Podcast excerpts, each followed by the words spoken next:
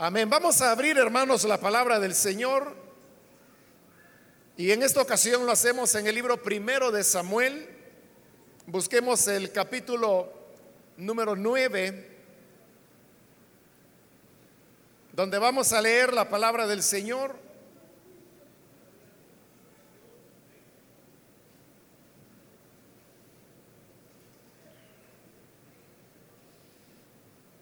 El libro primero de Samuel, capítulo número 9, versículo 18 en adelante nos dice, acercándose pues Saúl a Samuel en medio de la puerta, le dijo, te ruego que me enseñes dónde está la casa del vidente y Samuel respondió a Saúl diciendo, yo soy el vidente.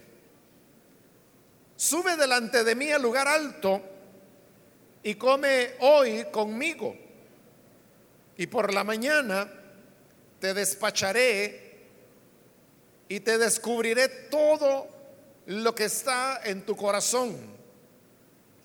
Y de las asnas que se te perdieron hace ya tres días, pierde cuidado de ellas porque se han hallado.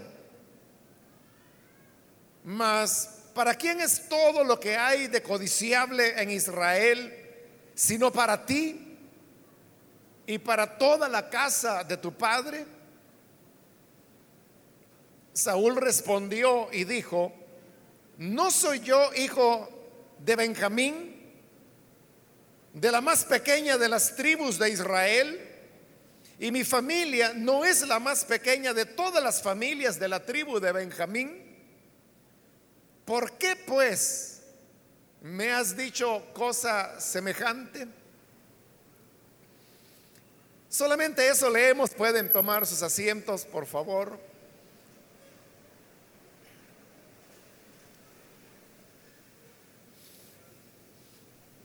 Hermanos, hemos leído eh, un pedazo de historia de lo que fue el primer encuentro que Samuel tuvo con Saúl, el que llegaría a ser el primer rey de Israel. De hecho, este capítulo que acabamos de leer, o del cual leímos algunos versículos, es el capítulo de la Biblia donde por primera vez se menciona a Saúl. Como él mismo lo dice en el versículo 21, con el cual terminamos la lectura, Saúl era originario de la tribu de Benjamín. Y Benjamín era, como él mismo lo dice, la más pequeña de las tribus que había en Israel. Pero además de eso, la familia a la cual Saúl pertenecía dentro de la tribu de Israel era a su vez la más pequeña de las familias de Benjamín. En otras palabras, el origen de Saúl era lo más pequeño de lo pequeño. En la familia de su padre, su padre se llamaba Cis, no era una, una familia pudiente o adinerada. De hecho, ellos eran una familia muy modesta y que tenía eh, muy pocos recursos en una sociedad que era o bien agrícola o bien ganadera. Ellos se habían dedicado a, la crianza del ganado y un poco a la agricultura. Y ellos tenían unas asnas, eh, las cuales pues eran animales de carga que se utilizaban para transportar eh, sobre todo productos, pero si era necesario también podían servir para transportar personas. Las asnas, como cualquier otro animal que pasta, tiene que ser llevado a los lugares donde hay pasto fresco pero como estos animales son comelones, Entonces hay un momento en que el pasto ahí se, termina porque ellos se lo han comido. Entonces tienen que llevarlas a otro lugar donde haya pastos frescos y donde vuelven a comérselos. Es decir, que de día en día ellos van progresivamente alejándose de casa en busca de esos pastos que en este caso las asnas pudiesen comer. Bueno, el hecho es de que un día llevaron las asnas un poco retirado de casa y ya cuando el día comenzaba a declinar, fueron a traer las asnas para llevarlas de nuevo a casa y sucede que las tales asnas no estaban, se habían ido. Porque estos animalitos pues a veces podían agarrar camino por sí solos. El hecho es que las asnas estaban perdidas. Cuando Cis, que así se llamaba el padre de Saúl, se da cuenta que las asnas se han extraviado, él se comienza a preocupar. Porque como hemos dicho que era una familia modesta, hablando económicamente, entonces perder las asnas era una pérdida importante para ellos. Y por eso es que manda a su hijo Saúl, quien a la vez va con un criado, para que vayan a buscar las asnas. Bueno, ellos salen en busca de las asnas y van caminando, caminando, buscando las asnas por aquí, por allá, y no las encuentran por ningún lado. Cada vez ellos se van alejando más, van preguntando a las personas, Pasa un día, dos días, tres días y las tales sanas no las encuentran. Hay un momento cuando ya están lejos de casa y entonces Saúl se pone a reflexionar con su criado en que ya tienen tres días que salieron de casa. Entonces dicen, bueno, ya, ya papá ha de estar preocupado, ya no tanto por las asnas, sino que por nosotros que ya no volvimos. Pero el criado tiene ahí una idea y le dice, mira, yo sé que por aquí cerca vive el vidente, que ese era el nombre antiguo. Cuando digo antiguo me estoy refiriendo más o menos el año 700 antes de Cristo, que le daban a los profetas. Es decir, en esa época todavía no le llamaban profetas, sino que le daban el nombre de videntes. Y el criado se estaba refiriendo a Samuel. Entonces, ¿por qué no vamos con el vidente, con Samuel, y le preguntamos, tal vez él de parte de Dios nos diga a dónde están las almas? Deciden ir y llegan hasta el pueblito donde se había oído que Samuel iba a estar. Y cuando llegan al pueblo preguntan, bueno, ¿a, dónde está el vidente? Y le dice, ah, el vidente acaba de pasar. Si se apresuran, lo van a alcanzar porque él va para ofrecer sacrificio. se apresuran y van subiendo hasta que Saúl se topa con Samuel. Y entonces Saúl le dice, mira, te ruego que por favor me digas a dónde está el vidente. Y Samuel le responde, yo soy el vidente. Algunos ahí, hermanos, han querido hacerse problemas de gusto, porque dicen, bueno, ¿cómo era posible que si Saúl era un ciudadano israelita no conocía a Samuel? Cuando este mismo libro de Samuel, en los primeros capítulos, nos dice que en Israel todo mundo sabía que Samuel era profeta del Señor. Y que la palabra que él hablaba era una palabra certera, que nunca había fallado. Pero las personas que se preguntan eso, ¿cómo es que Saúl no sabía? Porque al mismo Samuel le está preguntando, ¿a dónde puedo hallar el vidente? Y Samuel le tiene que decir, yo soy el vidente. Esa pregunta, ¿cómo es que no lo conocía? Como le digo, es hacerse problemas por gusto. Más bien la pregunta que deberíamos hacernos es, ¿por qué Saúl tenía que conocerlo? En una época cuando obviamente no había fotografías, no había periódicos, no había manera de poder conocer a los personajes públicos. ¿Cómo es que nosotros conocemos a las personas que,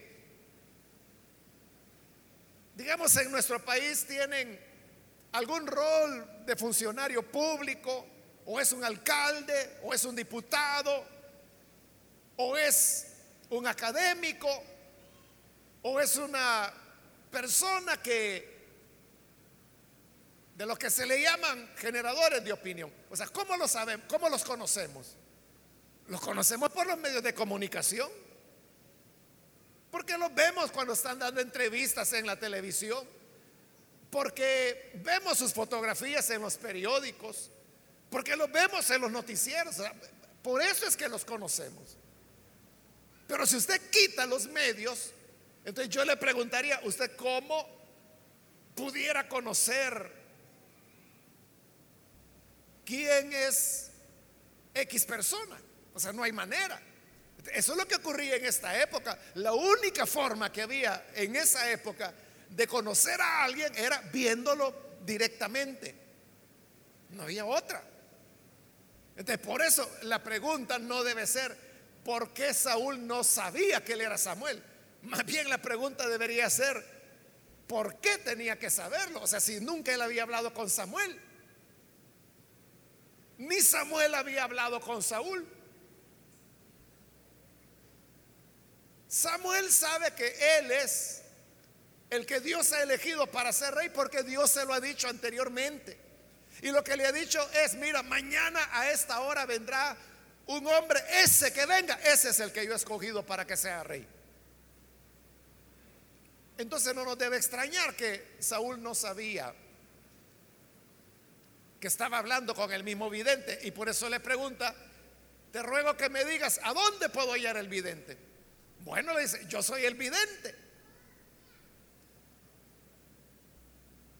Pero aquí viene lo sorpresivo, que aunque es primera vez que se están viendo, Samuel le habla más a Saúl y le dice, mira, en este momento yo voy a ofrecer un sacrificio.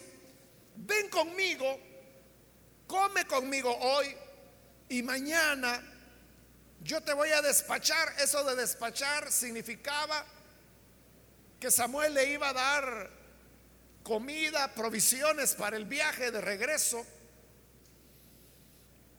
Y te descubriré todo lo que está en tu corazón. Y aunque Saúl ni siquiera ha tenido tiempo de mencionarle por qué lo anda buscando, de una vez Samuel le da la respuesta en el versículo 20 cuando le dice, y de las asnas que se te perdieron hace ya tres días, pierde cuidado de ellas, porque se han hallado. Saúl no le había dicho nada todavía, pero Samuel ya sabía de las asnas. Ya sabía que hacía tres días que se habían perdido. Y ya sabía que se habían encontrado. Y por eso le dice, mira, ya no te preocupes por las tales asnas, que son muy asnas, pero ya solitas volvieron a casa. Y por otro lado le dice, ¿por qué te preocupas por asnas? Cuando todo lo codiciable de Israel es para ti y para la casa de tu padre. Vean lo que Samuel está diciendo. Tú andas preocupado, afanado por encontrar unas asnas que tenían valor, pero que no era la gran cosa. Y le dice, mira, esas asnas ya se encontraron. Pero aunque no se hubieran encontrado, no tengas preocupación por ellas, porque lo más codiciable de Israel es para ti y para la casa de tu padre. Entonces Saúl no entiende eso y se sorprende. Y le dice, ¿por qué me dices estas cosas? Si yo soy de la tribu más pequeña y de la familia más pequeña dentro de la tribu más pequeña. Como diciendo, pues yo no, soy nada, no soy nadie. Soy insignificante. ¿Cómo es que me estás diciendo que lo que más valor y lo más codiciable de Israel es para mí. Bueno, en este momento Samuel no le da explicaciones porque van, ofrecen el sacrificio y luego van a comer. Y cuando van a comer, Samuel le dice al cocinero, mira, trae el plato especial que yo te dije que guardaras. Te dije que lo guardaras para este, así que tráeselo. Y dice que el cocinero levantó un plato donde iba la espaldilla de la res o cordero que habían sacrificado, con todo lo que había encima, es decir, era lo más exquisito y se lo sirvieron a Saúl y le dijo, mira, cómetelo, porque lo especial, lo mejor, la carne más suave, la carne más sabrosa es para ti. Y Saúl no entiende por qué lo están tratando de esa manera. Pero al día siguiente, Samuel se lo va a declarar y le dice, mira, lo que ocurre es que Dios te ha escogido para que seas rey de Israel. Y no solo se lo dice, sino que derrame el aceite de la unción sobre él y con eso lo constituye como rey de Israel. Y ahí es donde cobran sentido todas las palabras que Samuel le había dicho cuando le dijo, las asnas no importan porque todo lo mejor de Israel es para ti. Porque él iba a ser el rey, el primer rey de Israel. En este relato, hermanos, podemos encontrar que Saúl no fue hacia Samuel con el propósito que lo declarara rey. Saúl ni siquiera estaba pensando eso. La preocupación de Saúl era las asnas que se le habían perdido a su padre. Entonces, ¿qué era lo que Saúl andaba buscando? Unas asnas que quizás eran asnas viejas o flacas, qué sé yo. Él andaba buscando asnas. Pero ¿qué es lo que encuentra? El reino. Lo hacen rey. ¿Y eso cómo es posible? Porque Dios había ordenado todas las cosas de esa manera. Hermanos, nosotros sabemos que Dios es el Señor del universo. Y Él tiene control de todas las cosas, de todos los detalles. Muchas veces nosotros lo decimos, no hay nada que ocurra por casualidad. Todo responde a un plan de Dios. Dios tiene un plan.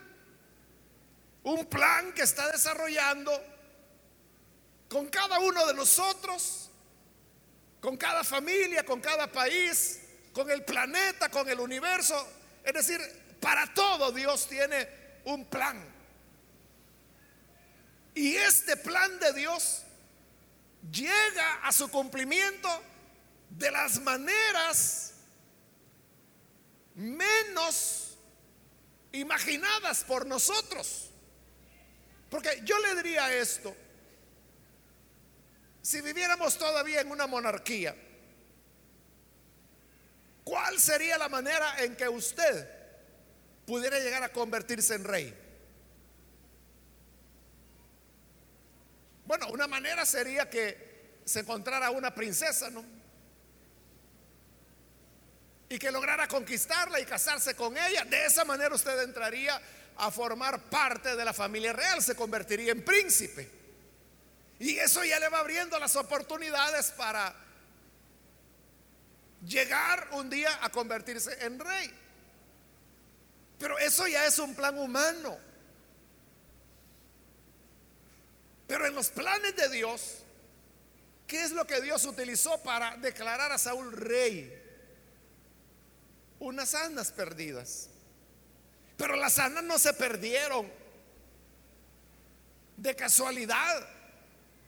El que las asnas se perdieran fueron fue el, método, el camino, el recurso que Dios utilizó para hacer que Saúl llegara hasta donde estaba Samuel. Y a Samuel ya le había hablado un día antes.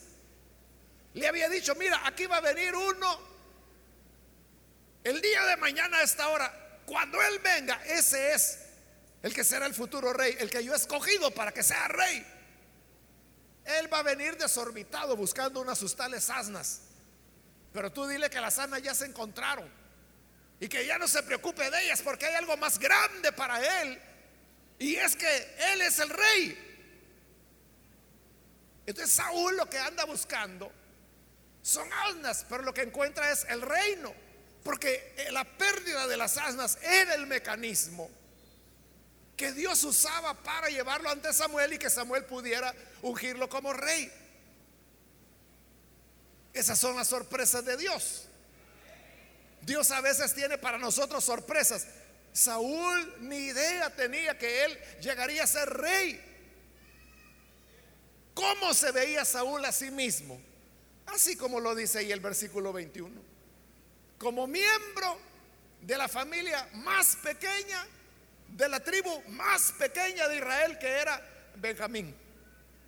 De un pueblito que casi nadie conocía, pequeño, insignificante. Así se veía él.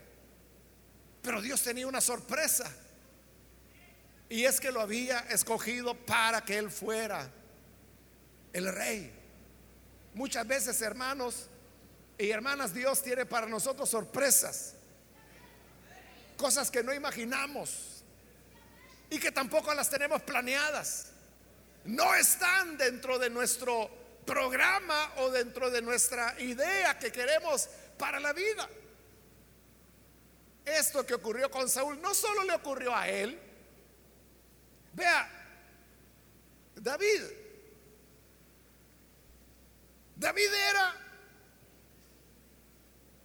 menor de edad, 17 años se supone que tenía, y por lo tanto él no tenía edad para poder ser reclutado en el ejército. Entonces como sus hermanos eran mayores, todos estaban en el ejército menos él. Entonces un día, Isaí, que así se llamaba el papá de David, quería saber cómo estaban sus otros hijos. Entonces viene y le dice a David, mira, hazme un favor llévate estos quesos y llévaselos al capitán del ejército. Salúdalo, dile que ahí le envío para que coma y le vas a llevar esta otra comida a tus hermanos y de una vez averigua cómo están ellos, si están bien. Entonces vean, David, ¿por qué va al frente de batalla? Por obediencia. Porque su papá lo está enviando. ¿Y a qué va David? A entregar quesos. A eso va él, a dejar quesos. Pero ¿qué es lo que encuentra? Lo que encuentra es a Goliat. Y cuando encuentra a Goliat y cuando ve que en Israel todos están acobardados, entonces él dice, yo voy a ir y yo voy a pelear contra él. Y las palabras de él se riegan y llegan a oídos del rey. Y dice, mire, por ahí hay un muchacho que dice que él va y pelea con Goliat. Mándenlo a traer. Y cuando el rey ve a David, es un niño. Y el rey le dice, mira, tú eres un bebé. Y este Goliat, este es un guerrero viejo, este zorro para las batallas, te va a despedazar. Y David le dice, no, no, no. Es que, rey, usted no sabe que yo cuido las ovejas de mi padre. Y a veces llegan los leones, a veces los osos, y arrebatan los corderos. Entonces yo voy y peleo contra los leones, contra los osos. Los agarro a palos y rescato las ovejas. Así como el Señor me ha ayudado para desnucar leones, osos así será también ese filisteo en mis manos. Cuando el rey lo ve tan decidido, lo deja ir. Y usted sabe la, historia, efectivamente, David derrota a Goliat. Y cuando lo derrota, Ahí comienza el camino ascendente de David para llegar a ser rey. En ese día David se convierte en héroe. Y las muchachas comenzaron a cantar. Saúl mató a sus miles, pero David mató a sus diez miles. Le daban más honor a David. Pero yo le pregunto, ¿David fue al frente de batalla para buscar combate? ¿O David fue porque sabía que ahí estaba el gigante Goliat? ¿O David fue porque quería convertirse en héroe y en admiración de las muchachas? Él fue por entregar quesos. Él era un quesero, a dejar quesos fue. Esa es la sorpresa de Dios. Cuando su padre lo manda a dejar quesos, él no sabía lo que estaba pasando con el desafío de Goliat. No sabía que su hijo lo iba a enfrentar. Él lo que quiere es que le lleven comida a sus otros hijos y quesos al capitán. Pero ese mecanismo Dios lo usa para que David vuelva convertido en héroe. Esas son las sorpresas de Dios. En el libro segundo de los reyes, en el capítulo 7 hay otra historia que no es tan conocida como la de David. Es la época del profeta Eliseo.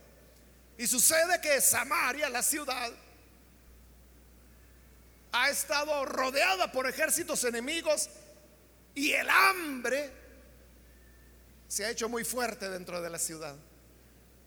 Al punto que había dos mujeres que cada una tenía un hijo, pero era tanta la hambruna que había que un día una mujer le dijo a la otra, mira, aquí nos vamos a morir de hambre, hagamos esto hoy comámonos a mi hijo y el día de mañana nos comemos al tuyo.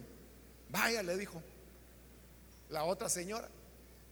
Mataron al hijo, lo cocinaron rostizado al carbón, yo no sé cómo fue la cosa, pero se lo comen. Y el día siguiente le dice, vaya, ayer nos almorzamos a mi hijo, hoy trae el tuyo. Pero esta mujer ya lo había escondido. Pues fíjate que no sé dónde está. ¿Cómo que no sabes dónde está? Y se enoja esta mujer y va delante del rey. Y le dice, mira rey, hicimos un convenio con esta mujer. Que nos íbamos a comer a mi hijo un día y el otro día el hijo de él. Ayer nos comimos el mío. Hoy toca comerse el de ella. Pero la ha escondido. Dile que lo saque, que lo comamos. Cuando el rey oyó eso, él se indignó y dijo, no puede ser. ¿Hasta dónde hemos llegado? Pero entonces vino la profecía de Eliseo. Y Eliseo dijo, mañana a esta hora habrá pan en abundancia. Y habrá trigo. Y habrá cebada. Y se estará vendiendo baratísima. Y la gente podrá comprar cantidades. Y se van a satisfacer y se van a llenar. Y había ahí un miembro de la corte incrédulo. ¿Cómo no? ¿Cómo no? Le dijo. Sí, mañana va a estar gratis la comida. Entonces Eliseo le dijo, mira, incrédulo, por no haberme creído a la palabra, lo vas a ver, pero no vas a comer de ello. Y así quedó. Esa noche, afuera de la ciudad de Samaria, habían unos leprosos como eran leprosos no les permitían entrar en la, ciudad. Y de todas maneras, si entraban a la ciudad, ¿qué ganaban? Si todos tenían hambre. Entonces dijeron los leprosos, hagamos esto, aquí nos vamos a morir. Entonces, como de todas maneras nos vamos a morir, vamos al campamento enemigo, pidámosles misericordia si ellos nos dejan vivir, viviremos. Y si nos matan, pues de todas maneras vamos a morir, no perdemos nada. Y deciden ir, en la noche van al campamento enemigo. Y cuando llegan, no ven a nadie. Hola. Nadie responde. Toc, toc, toc. Y entran en una tienda y cuando entran, la comida estaba servida. La gente lo había servido, pero no había comido. Y ellos tenían como un año de no comer bien. Hermanos, se dieron la cena de su vida. Y cuando salen afuera, ven que en la otra tienda no había nada tampoco. Y vuelven a comer. Y van de tienda en tienda.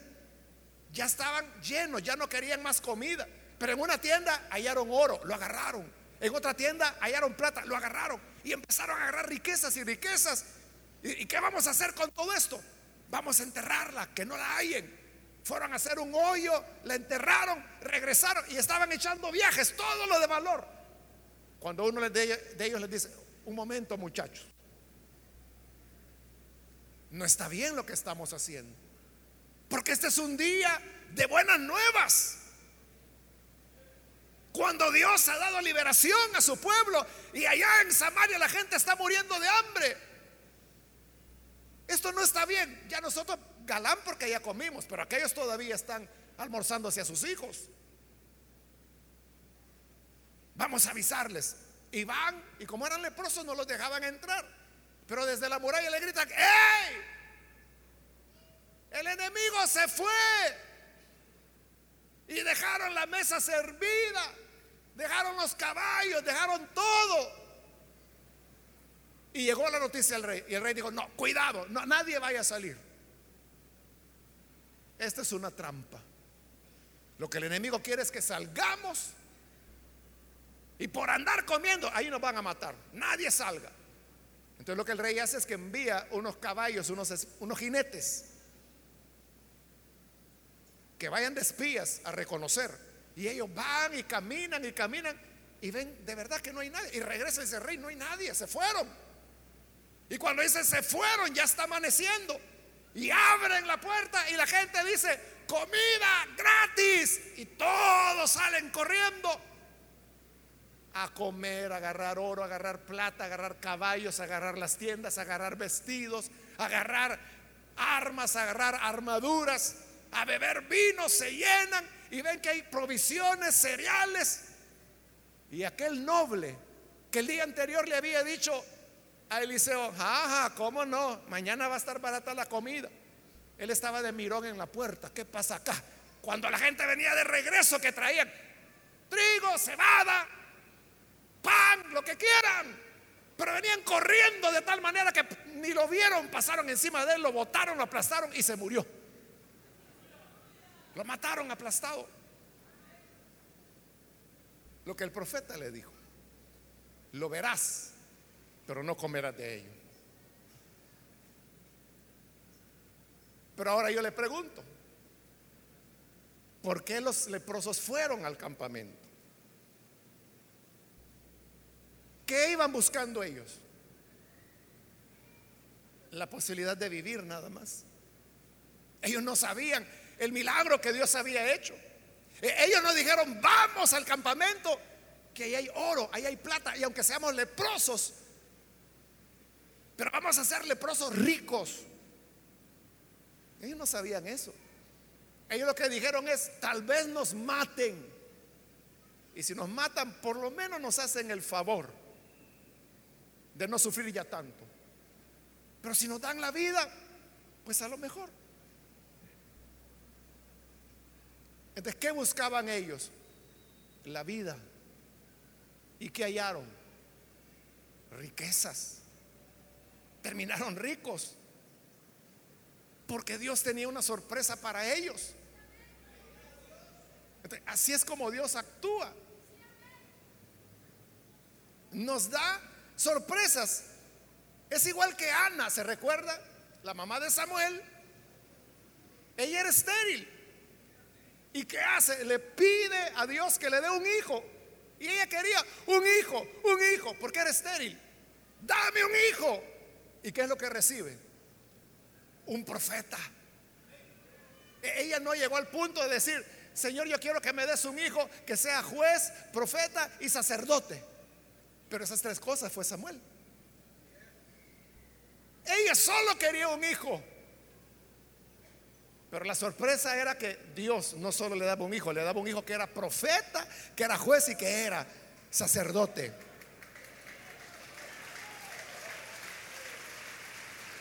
La sorpresa de Dios. Lo mismo ocurre con Jacob. Cuando Jacob va huyendo de su hermano, él sale huyendo, no lleva nada. Solo lleva una vara. Y le agarra la noche. Y cuando le agarra la noche, él dice, bueno, pues él era hijo de un millonario que era Isaac. Pero él le va a tocar dormir en la tierra. Entonces se acuesta en la tierra y agarra una piedra de almohada. Recuesta su cabeza sobre una piedra. Esa fue la noche más dura para Jacob. Porque él, había nacido en cuna de rico. Isaac era millonario. Como lo había sido Abraham también. Pero hoy le está tocando a Jacob dormir en la tierra y apoyado en una piedra. Pero mientras está dormido, qué cansado no de haber estado. Él tiene un sueño. Y en ese sueño ve que ahí donde él está acostado hay una escalera que va subiendo y que llega hasta el cielo. Y ve que ahí arriba está la gloria de Dios. Y ve que en esta escalera suben y bajan ángeles. Y cuando él despierta, dice, Dios mío, ¿dónde estoy? Yo creí que esto era simplemente una piedra cualquiera. Pero esta es la casa de Dios y es la puerta para entrar al cielo. Entonces, la piedra en la cual él había recostado su cabeza, la pone en pie, le echa aceite y dice, esta es la señal que dejo que aquí está la entrada al cielo. Otra vez le vuelvo a preguntar, Jacob salió de su casa para buscar la casa de Dios, la puerta del cielo. ¿Qué quería? ¿Qué era lo que Jacob quería? dormir. Nada más, estaba cansado, lo que quería era dormir. ¿Qué buscaba él? Dormir. Pero ¿qué le da Dios?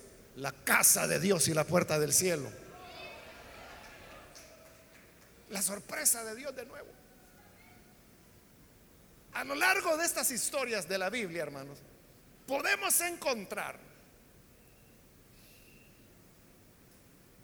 dos cosas dos enseñanzas. La primera enseñanza es cómo Dios tiene un plan tan sabio, tan exacto, que Dios utiliza las cosas más pequeñas para llevarnos al cumplimiento de su voluntad. En el plan de Dios, los propósitos que Dios cumplirá con cada uno de nosotros, Dios los cumple como he dicho, con sorpresas, cosas que no buscamos ni esperamos, ni las imaginamos, pero Dios las ha preparado y a través de ese plan perfecto llegarán a ser realidad en tu vida. Esa es la primera enseñanza. La segunda enseñanza, encontramos que esos planes de Dios se cumplen a través de las tareas más humildes, como buscar asnas, como entregar quesos, como buscar una cena, como pedir un hijo, como querer simplemente dormir por la noche. Como no sabemos qué será ese elemento humilde que Dios utilizará, todo lo que hagamos, por humilde que sea, hagámoslo con la mayor sinceridad. No importa que sea muy humilde. ¿Qué tal si David le dice a su padre, cuando dice, mira hijo, ¿me puede llevar estos quesos? Ve, manda un criado. Yo soy tu hijo, no soy esclavo para andar llevando quesos, manda otro. Otro hubiera sido el héroe. Él lo aceptó con humildad. Igual que cuando sí le dijo a Saúl, mira, hijo, puedes ir a buscar las asnas. Ve, si ahí está el criado, mándalo a él. Yo tengo otras cosas que hacer. Ya va a venir mi novia a verme. Pero Saúl obedeció. Y buscando asnas, encontró el reino. Los leprosos buscando cena, hallaron riquezas y la salvación de la ciudad. Ana buscando un hijo, tuvo un profeta. Jacob buscando dormir, encontró la casa de Dios y la puerta del cielo. Entonces, lo que venga a mano, por humilde que sea, hermanos, hagámoslo con toda sinceridad, con toda buena voluntad y con todo amor. Que allí puede estar una sorpresa de Dios para tu vida. Amén. Así que hagámoslo, hermanos. Hagámoslo. Lo más humilde y pequeño, lo despreciado del mundo, diríamos, Dios los hace para generar profetas, reyes, ricos, hombres de Dios, mujeres de Dios. Entonces no importa cuál haya sido la asignación que te hayan dado. Tal vez sea diácono y solo a cuidar baño te ponen. Mira, hazlo con toda humildad. Que las sorpresas de Dios están donde uno menos se imagina. Amén. Vamos a orar, vamos a cerrar nuestros ojos. Y yo quiero hacer una invitación ahora para aquellas personas que han escuchado y que han llegado a entender que Dios utiliza las maneras más sencillas y humildes para cumplir sus propósitos en nosotros. Yo quiero invitar entonces si hay alguna persona que hoy necesita tener una nueva experiencia con el Señor y conocerle a Él.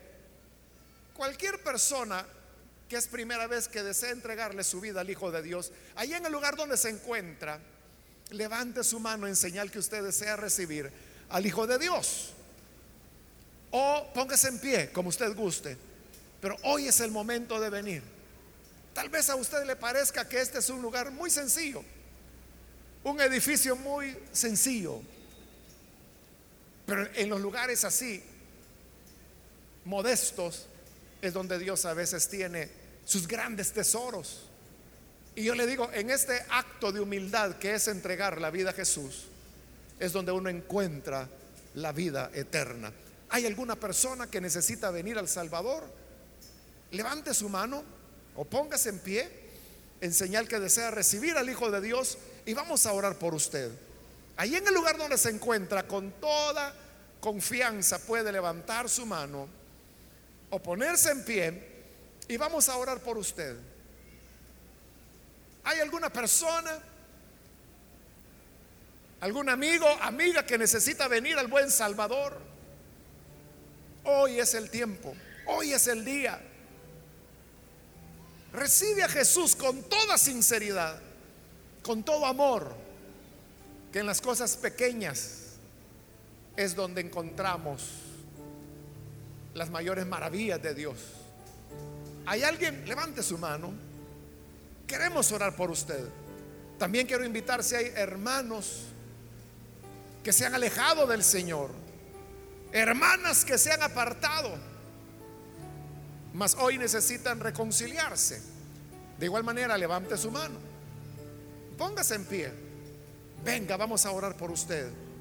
Hoy es un buen día para reconciliarse con el Señor. ¿Quiere hacerlo? venga, vamos a orar. Le voy a pedir que lo haga rápidamente, ya que solo tengo un minuto y vamos a orar. Pero si hay alguien que necesita venir, hoy es el momento. Acá hay una persona, Dios la bendiga, bienvenida. Alguien más que necesita venir al buen Salvador. Puede ponerse en pie, ya sea que es primera vez que lo hace o reconcilio Levante su mano, póngase en pie y vamos a orar por usted. Muy bien, aquí hay un hombre, Dios lo bendiga, bienvenido. De este lado hay otra persona, Dios la bendiga, bienvenida. Alguien más que necesita venir, venga. Este es ya el final de la invitación. Pero si hay alguien más que necesita pasar, póngase en pie y acérquese. Vamos a orar en este momento. ¿Hay alguna otra persona? Puede acercarse, venga. Y vamos a orar por usted. Muy bien, aquí en medio hay otro hombre que viene, Dios lo bendiga. Bienvenido. A usted que nos ve por televisión también le invito para que, al igual que estas personas que están recibiendo al Señor, usted lo haga ahí en su hogar. Ore con nosotros. Padre, te damos las gracias por cada hombre y mujer que está aquí al frente, que vienen, Señor, reconociendo su necesidad espiritual.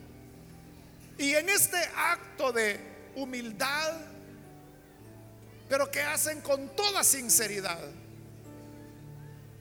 te ruego que se revele para ellos la vida que has preparado. Lo mismo te pido por los que ven por televisión, por los que escuchan a través de las emisoras de radio, por aquellos que